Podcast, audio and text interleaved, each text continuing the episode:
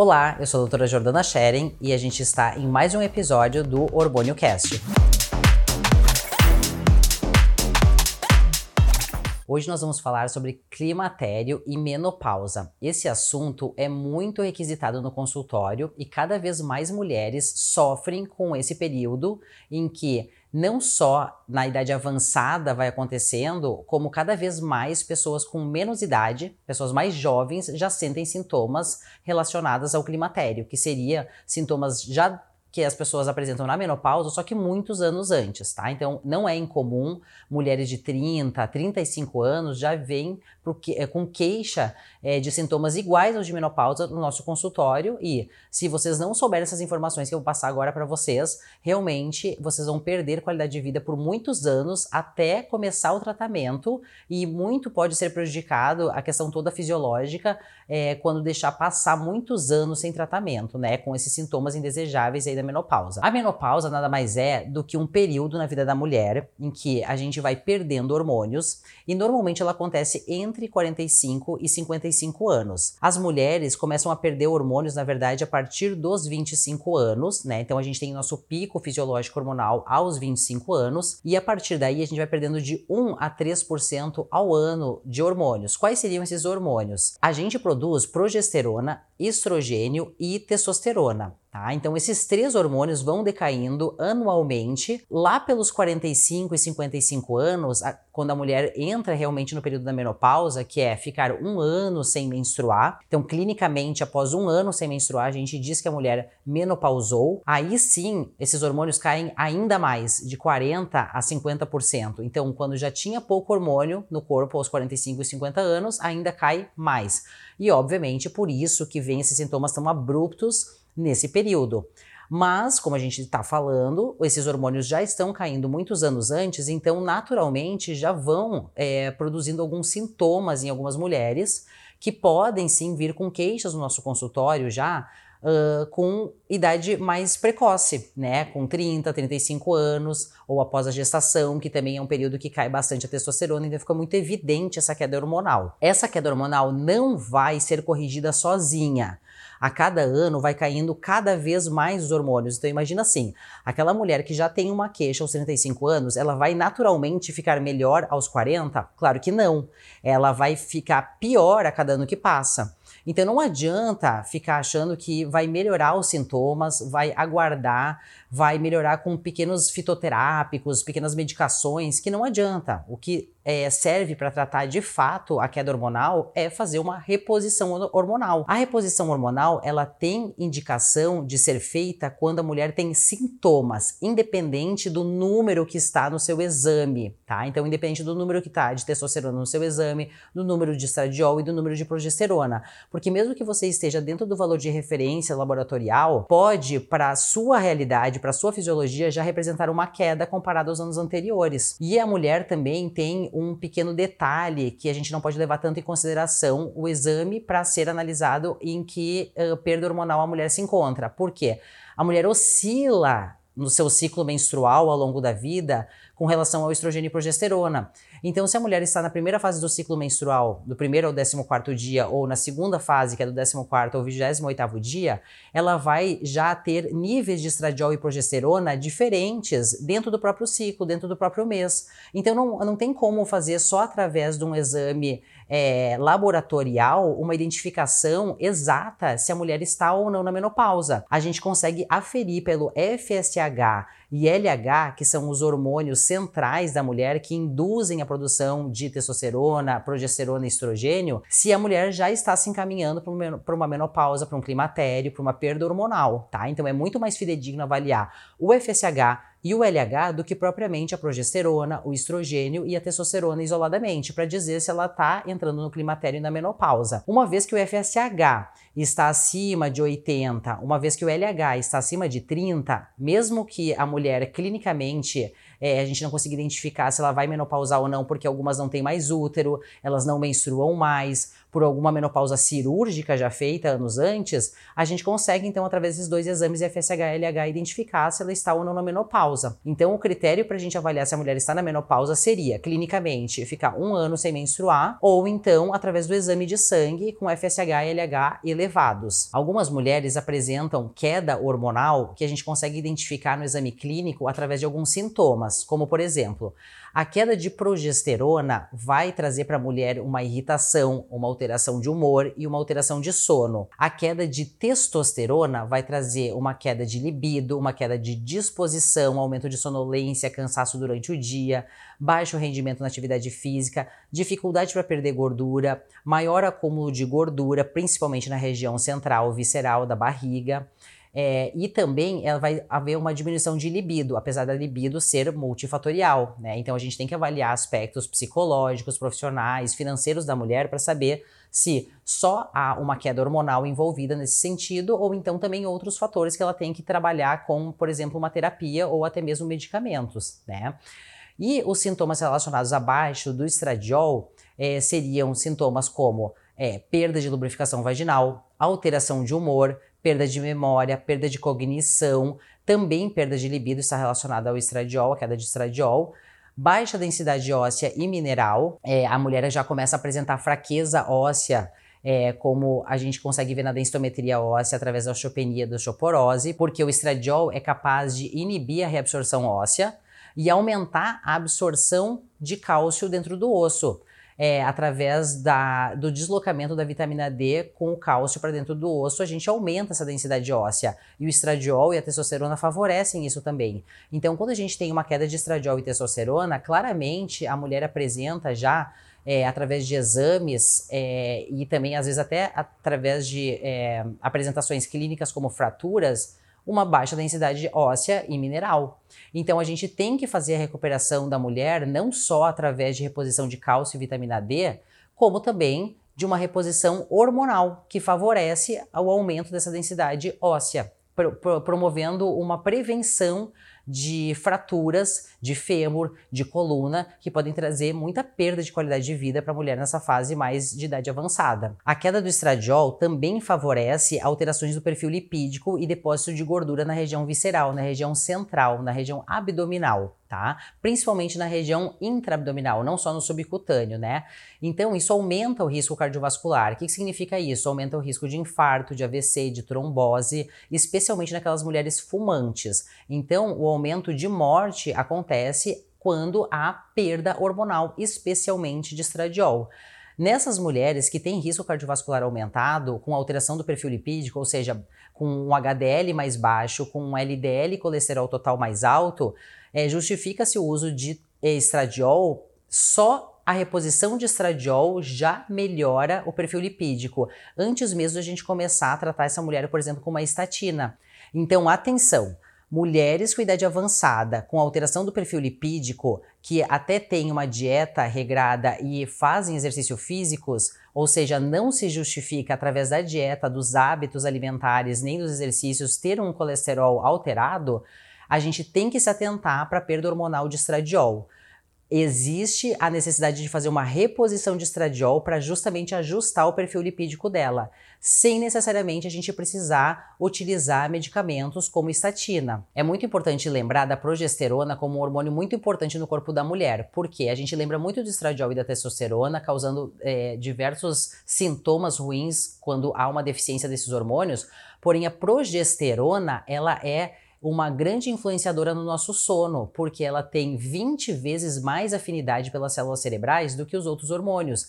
E ela promove uma indução e uma manutenção do nosso sono, né? No nível mais baixo, que a gente chama de sono REM, o sono mais profundo, que de fato faz é, a mulher dormir melhor, não acordar tanto à noite e dormir até de manhã uh, ao longo dos, das horas da manhã, sem acordar às 3, 4, 5 horas da manhã e ficar acordada sem conseguir dormir mais. Ela não deixa a mulher perder o sono de manhã cedo, que é uma queixa muito comum entre as mulheres que vão perdendo progesterona, tá?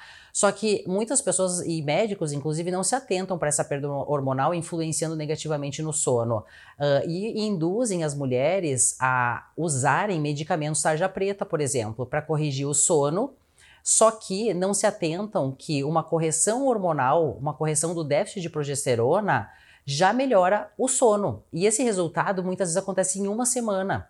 Então, fazer a reposição adequada de progesterona quando a mulher tem sintomas de é, sono ruim é muito importante, pelo menos fazer o teste terapêutico, porque ele é altamente corrigido, essa deficiência, com a utilização de progesterona, e a gente evita que muitas mulheres entrem na utilização de medicamentos tarja preta desnecessariamente.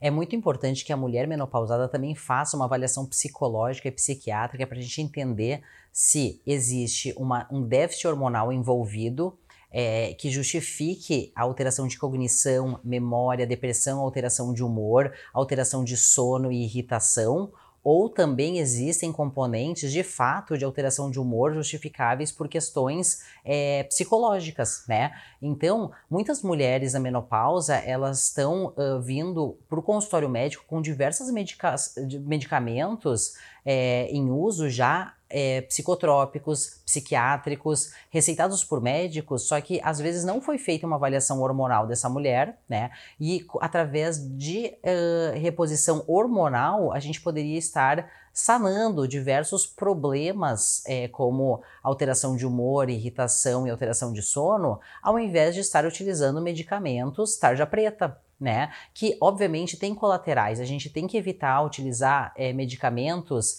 é, sem necessidade. Então, através de uma avaliação bem feita, conjunta, é, multiprofissional, a gente consegue determinar se a mulher precisa de uma reposição hormonal ou a utilização de fato de medicamentos psicológicos ou então também o uso conjunto de ambos. E quando então a mulher menopausada ou no climatério tem indicação de começar a utilizar hormônios?